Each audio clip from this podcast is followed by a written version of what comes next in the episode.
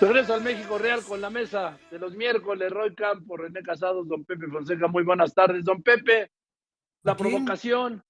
Buenas tardes, Joaquín. Pues mira, Joaquín, anoche escuché, escuché con preocupación a un respetado y respetable conductor en un espacio radiofónico dejar solamente antes del corte para los eh, radioescuchas las altas cifras que alcanzan los salarios, las prestaciones de los consejeros del Instituto Nacional Electoral y la operación del Instituto Nacional Electoral.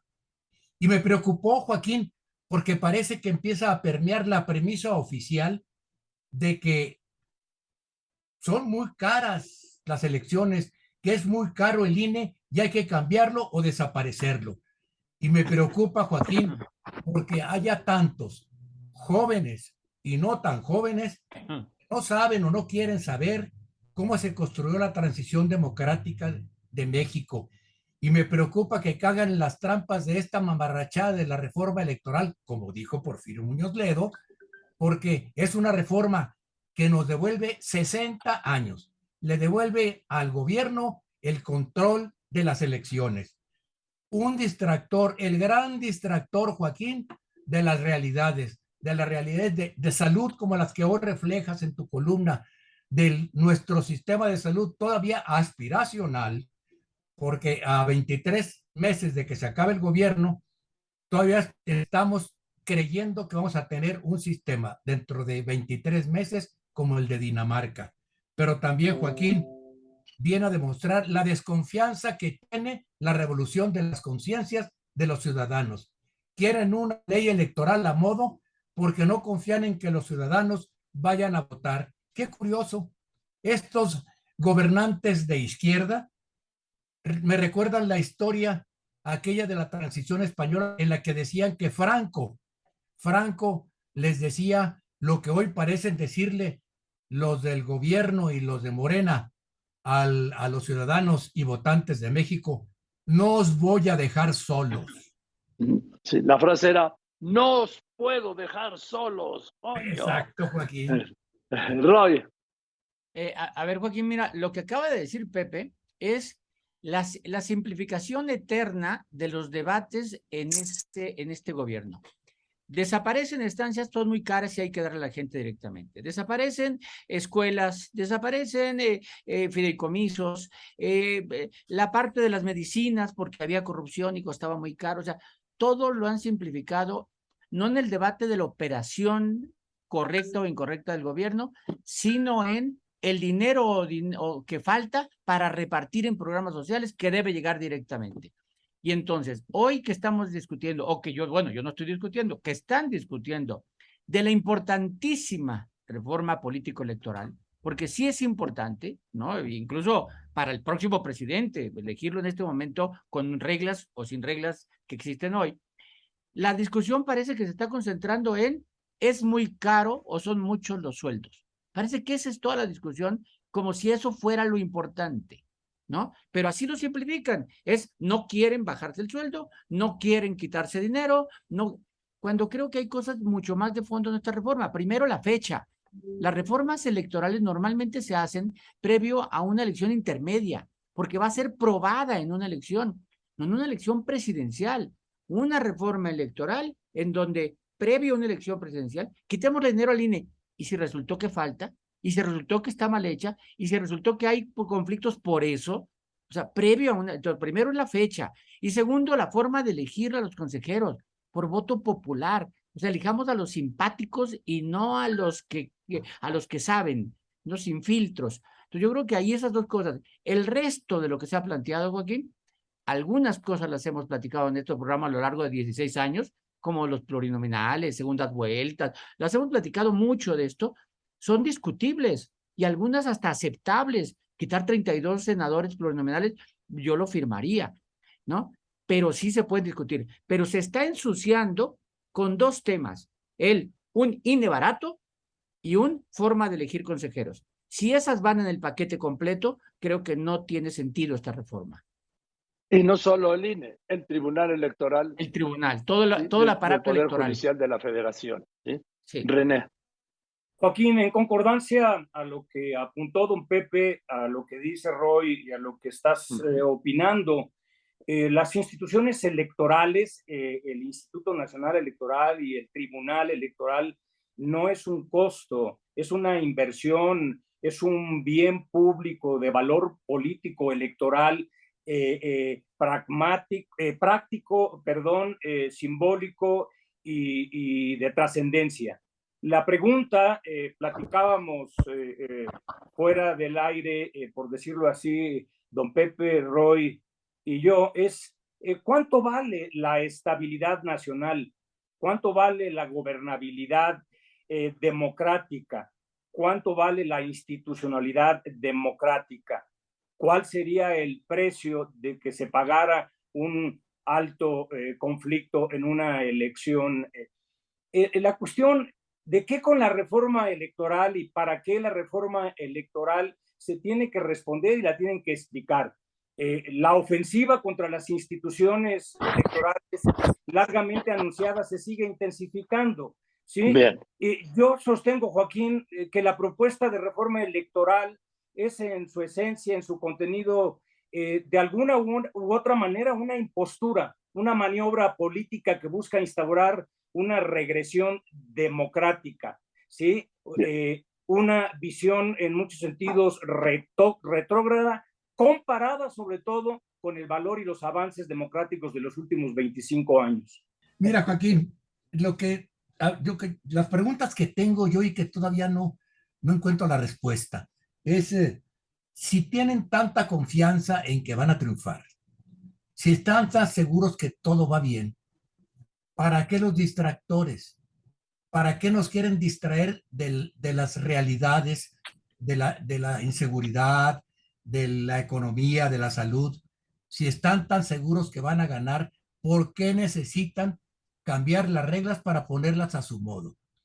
Quiere decir que entonces no están tan seguros de que el resentimiento acumulado por las fallas y las fallas que ha tenido el gobierno en esas tres áreas fundamentales que acabo de hablar no están tan seguros que la gente vaya a votar por ellos y quieren cargar los dados para el 24.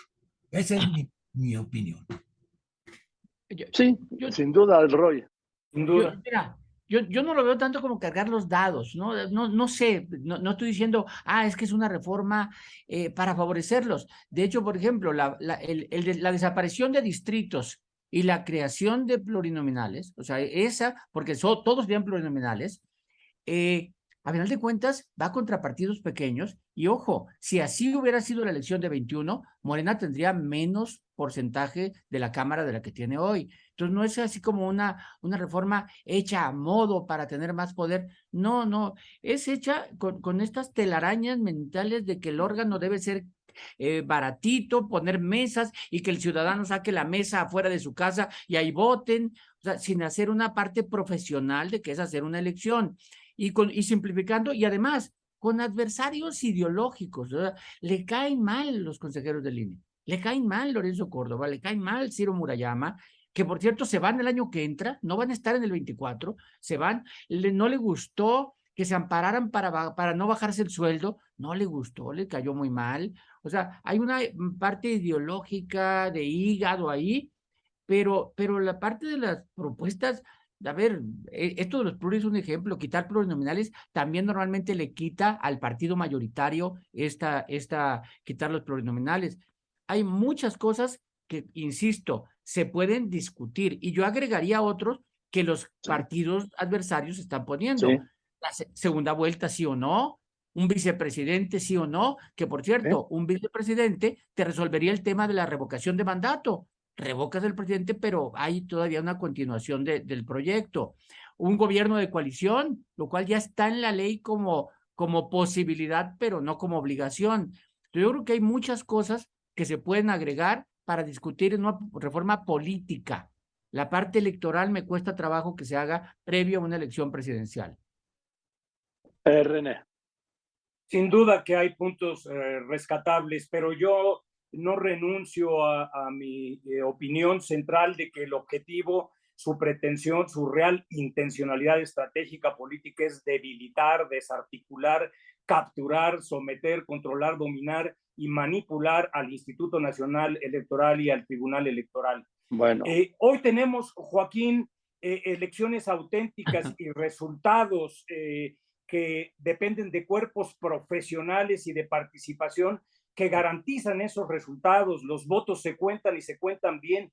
Y no es asunto menor que, que el actual gobierno en funciones proviene de una elección profesional, imparcial y eficazmente realizada. ¿eh? Los comicios han sido reflejos, sin duda alguna, de la pluralidad política diversa que ha expresado y se ha expresado en las urnas, eh, eh, que ha expresado el veredicto en pacífica convivencia ¿sí? y competencia en una disputa institucional democrática y regida por órganos autónomos como el actual INE y el Tribunal Electoral. en conclusión, coincido con Roy, sí, sin demérito de que haya puntos rescatables en la iniciativa y otros también razonablemente razonables, pero la intencionalidad estratégica está más que manifiesta ahí. Se corre el riesgo de que pueda haber ahí un cuatro y una estratagema para el control político. A ver, no hay duda, don Pepe, de eso no hay duda. Lo que estamos no, no, no, espérate, no, no, no, Joaquín, es que el punto de lo que menciona Roy es que es como la manzana envenenada que le da la bruja a Blancanieves. O sea, sí, de acuerdo. Todos los puntitos que mencionó Roy es lo bonito y, rojo de una manzana de Washington, ¿no? Pero adentro está la elección popular de los consejeros. Le quitan a los ciudadanos, sacan a los ciudadanos del proceso electoral. Ese es lo que quieren hacer. Quieren sacar a los ciudadanos, del, arrebatarle a los ciudadanos el control del proceso electoral y se lo van a dar al gobierno. Y todo indica que se trata de darle el control del sistema. En lo bonito que, que traes, esto, son discusiones que valen, pero no ahorita, no cuando estamos a 10 meses, a 10 meses de que arranque, no, a menos de 20 meses de que a 10 meses que arranque el proceso electoral. En septiembre próximo arranca legalmente el proceso del 24. Y vamos a estar discutiendo una reforma por Dios, es, es, una, es una herencia envenenada lo que quieren hacer esto. a ver, va a ser la reforma del, va a ser la reforma de Qatar, Roy. Sí, exactamente, exactamente. Pero es que creen que creen que vamos a estar distraídos con el mundial. Claro. Y aprovechando eso, toma, ahí viene. Se acabó lo que se daba. A ver, eh, para mí yo considero que es una reforma envenenada en varios sentidos. Uno, de una vez establecer un pleito, un enfrentamiento con la autoridad electoral, adelantando que en el proceso electoral de 2024 voy a pasar la línea y voy a violarla varias veces varias veces voy a decir, hay que apoyar a la, a la 4T, no va a perder, eh, no permitamos que regresen los conservadores, o sea, va a cruzar esa línea y de una vez tener ese enfrentamiento para acusar como que están contra mí. Dos, que no se apruebe, le meto cosas inaceptables que no se apruebe para volverles a decir que no quieren darle dinero al pueblo y que son traidores a la nación. O sea, en varios sentidos es una es una manzana envenenada. La pregunta es, si quieren hacer esa reforma, quitando, están dispuestos a quitar lo que no va a pasar para hacer una reforma, no estoy tan seguro. Yo creo que quieren dejarlo para que o pasa como quiero o no pasa y son traidores y no quieren al pueblo. ¿no? Eh, estamos viendo, Joaquín, ahorita en el Estado de México tenemos ya dos candidatas, por cierto, va a ser la décima mujer gobernadora, la, ¿no? La, eh, pero tenemos dos candidatas. Ninguna de las dos tiene nombramiento de candidata. Las dos tienen nombramientos partidistas, ¿no? Encargada de las redes, defensora de quién sabe qué rollo, pero sabemos que son candidatas. ¿Por qué lo hacen así? Para estar dándole la vuelta a una ley absurda. Y la reforma electoral que vendría tendría que también incluir a medios de comunicación. Esto absurdo. ¿Quieren bajarle dinero al INE? Quítenle el, el papel de la central de medios más grande del mundo. Tiene que monitorear todos los noticieros del país para ver las opiniones positivas, negativas, el tiempo que se destina a cada uno. Quítenle eso, modifiquen la ley de medios que sea más libre este tema. Para, ¿Por qué? Porque lo están poniendo en desventaja a los medios tradicionales con los digitales, con los extranjeros. Yo creo que sí se pueden hacer cosas Se le puede bajar dinero Bien. al INE, sí, pero no como quieren ellos. Bien. René, tienes un minuto, por favor, porque nos vamos a tener que ir. Correcto, oh, Joaquín. Eh, yo considero eh, que el golpeteo fue desde el día uno sobre las instituciones y ha tenido ese objetivo que mencioné en mi opinión. Eh, aquí es muy importante hacerse las preguntas de qué con el poder, para qué el poder, qué el poder, cómo el poder y qué quiere el poder, este poder. Sí, la cuestión sigue siendo, Joaquín, cómo, quién manda aquí, ¿sí? Más allá de responder a la pregunta de, de quién manda aquí, del famoso libro de Felipe González, que el presidente y los suyos pusieron deliberadamente, eh, ya, como, ya como presidente electo, eh, una vez que dio una entrevista desde su casa de campaña. La cuestión sigue siendo no solo quién manda aquí, sino cómo manda y para qué, Joaquín.